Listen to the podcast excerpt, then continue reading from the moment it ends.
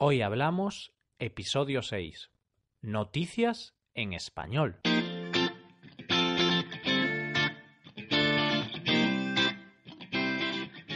Bienvenidos a Hoy Hablamos, el podcast para aprender español cada día. Ya lo sabéis, publicamos nuestro podcast de lunes a viernes. Podéis escucharlo en iTunes, Stitcher o en nuestra página web hoyhablamos.com. También quiero recordaros que en nuestra página web tenéis disponible la transcripción completa del audio de este episodio.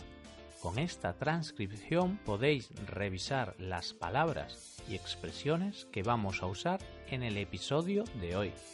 Hoy es jueves y vamos a comentar algunas noticias, tanto de España como del resto del mundo. Hoy hablamos de noticias en español.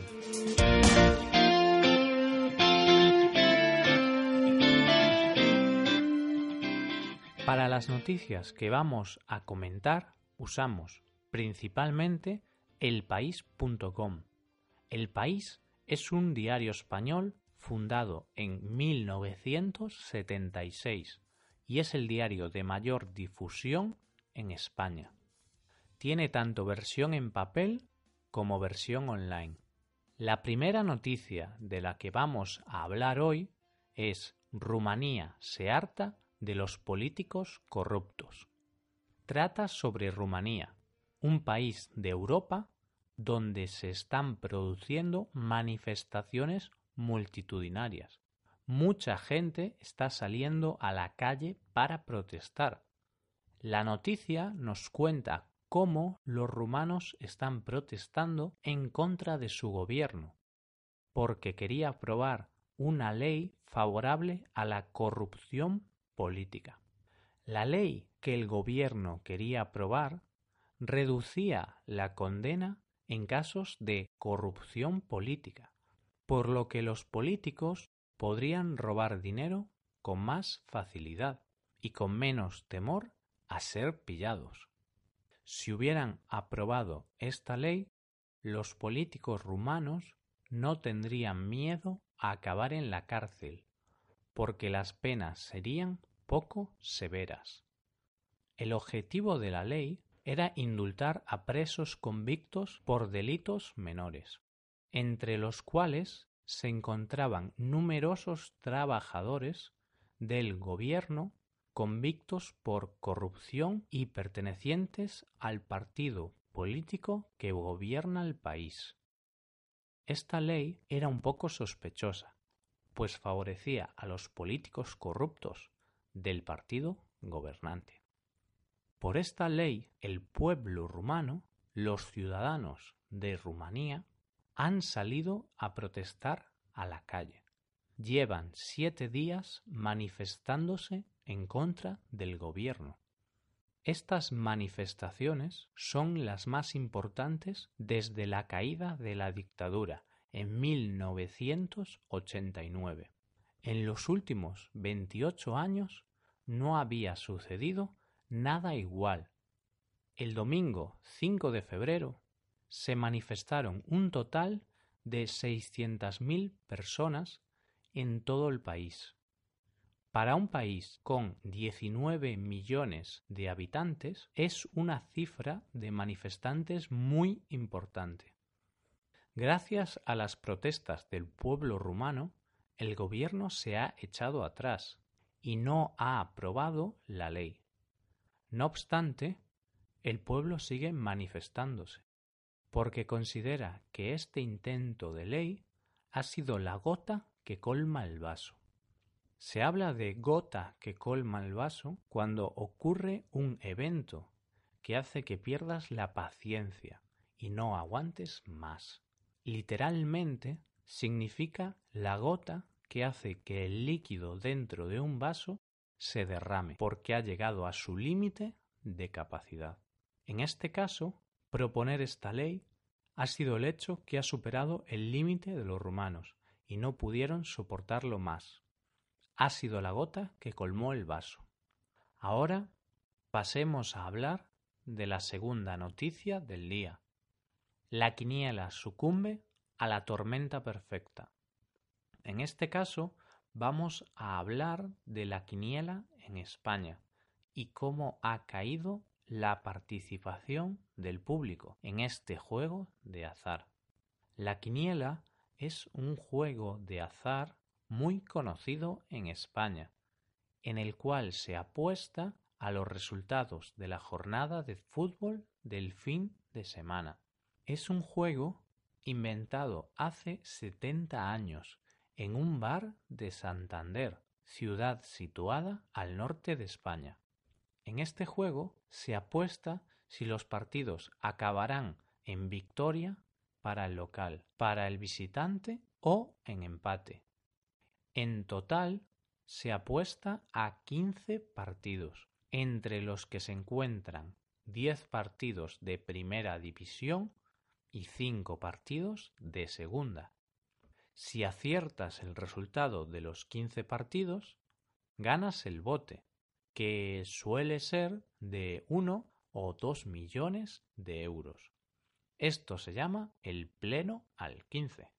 También hay premios más reducidos por acertar 14 o 13 resultados.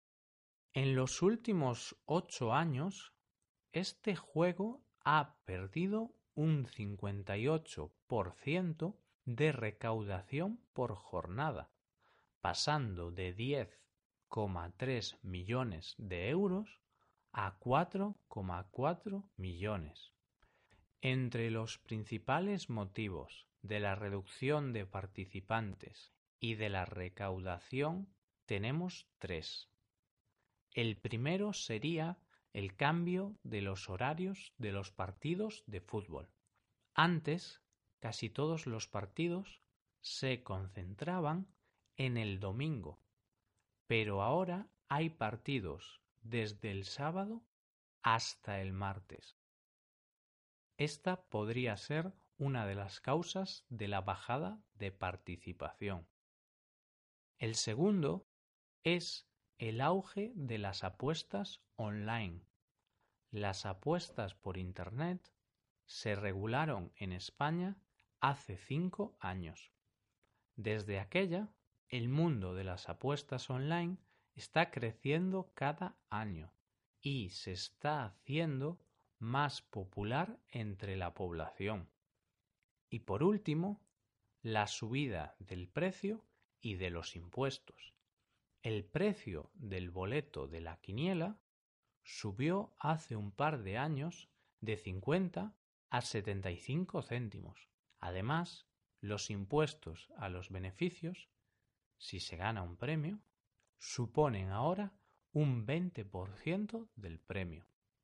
Como podéis ver, estas son las causas por las que el público está dejando de apostar a la quiniela y opta por otros tipos de apuestas o juegos de azar como las apuestas online. Y pasamos a comentar la última noticia de este episodio. El pinball no quiere morir. Vamos a hablar sobre este juego de arcade tan conocido. Vamos, seguro que lo conocéis. El pinball es un juego de arcade inventado en el siglo XVIII en Francia y perfeccionado con el paso de los años. Este juego consiste en un tablero horizontal de puntería, con hoyos y barreras por los que tiene que pasar una bola. La bola se golpea con unos topes situados en la parte inferior del tablero. A mediados del siglo XX, una empresa de Estados Unidos modificó los topes iniciales de madera instalando unos topes de metal, lo cual le dio el nombre de pinball. En los años posteriores fueron añadiendo mejoras en el diseño y en el recorrido de la bola. Este juego fue muy popular en la década de los 60 y 70 entre el público juvenil. Actualmente, con Internet, el mundo digital y las consolas, el pinball ha perdido la mayor parte de su público. Ahora, los jóvenes juegan al ordenador o a las videoconsolas, como la Xbox o la PlayStation. Sin embargo, aún queda un fabricante industrial de estas máquinas en Estados Unidos. Stern Machines es el último fabricante de estas máquinas en el mundo, las cuales pueden llegar a costar entre 5.500 y 8.500 dólares. Hoy en día, los principales compradores de las máquinas de pinball son coleccionistas, personas que se dedican a coleccionar objetos antiguos y clásicos, ya sea por ocio o para venderlos después. Bares con toques vintage. Son establecimientos que se dirigen al público hipster o vintage, por lo que estas máquinas sirven como decoración para ambientar el local. Espacios dedicados a la nostalgia. Son sitios como los museos, que quieren tener esta máquina para recordar tiempos pasados. Y empresas, ya sea para tener el juego en zonas comunes o incluso para promociones concretas, puesto que la máquina puede llevar un diseño personalizado con el logo y las imágenes de la empresa. La empresa ha conseguido facturar un 20% más en 2016 y, según comenta el director de Stern Machines, Gary Stern, el futuro del pinball estará relacionado con la realidad virtual. ¿Qué os parecen estas noticias? ¿Os han parecido interesantes? Podéis usar los comentarios para escribirnos las dudas que tengáis. Hasta aquí ha llegado el episodio de hoy. Espero que hayáis disfrutado de este podcast y que os haya sido de utilidad para aprender español. Si queréis ayudar a la creación de este podcast, sería ideal que dejarais una valoración de 5 estrellas en iTunes o en Stitcher. También me gustaría recordaros que podéis consultar la transcripción completa de este podcast en nuestra página web hoyhablamos.com. Muchas gracias por escucharnos. Nos vemos en el episodio de mañana, donde hablaremos de cómo aprender español. Pasad un buen día. Hasta mañana.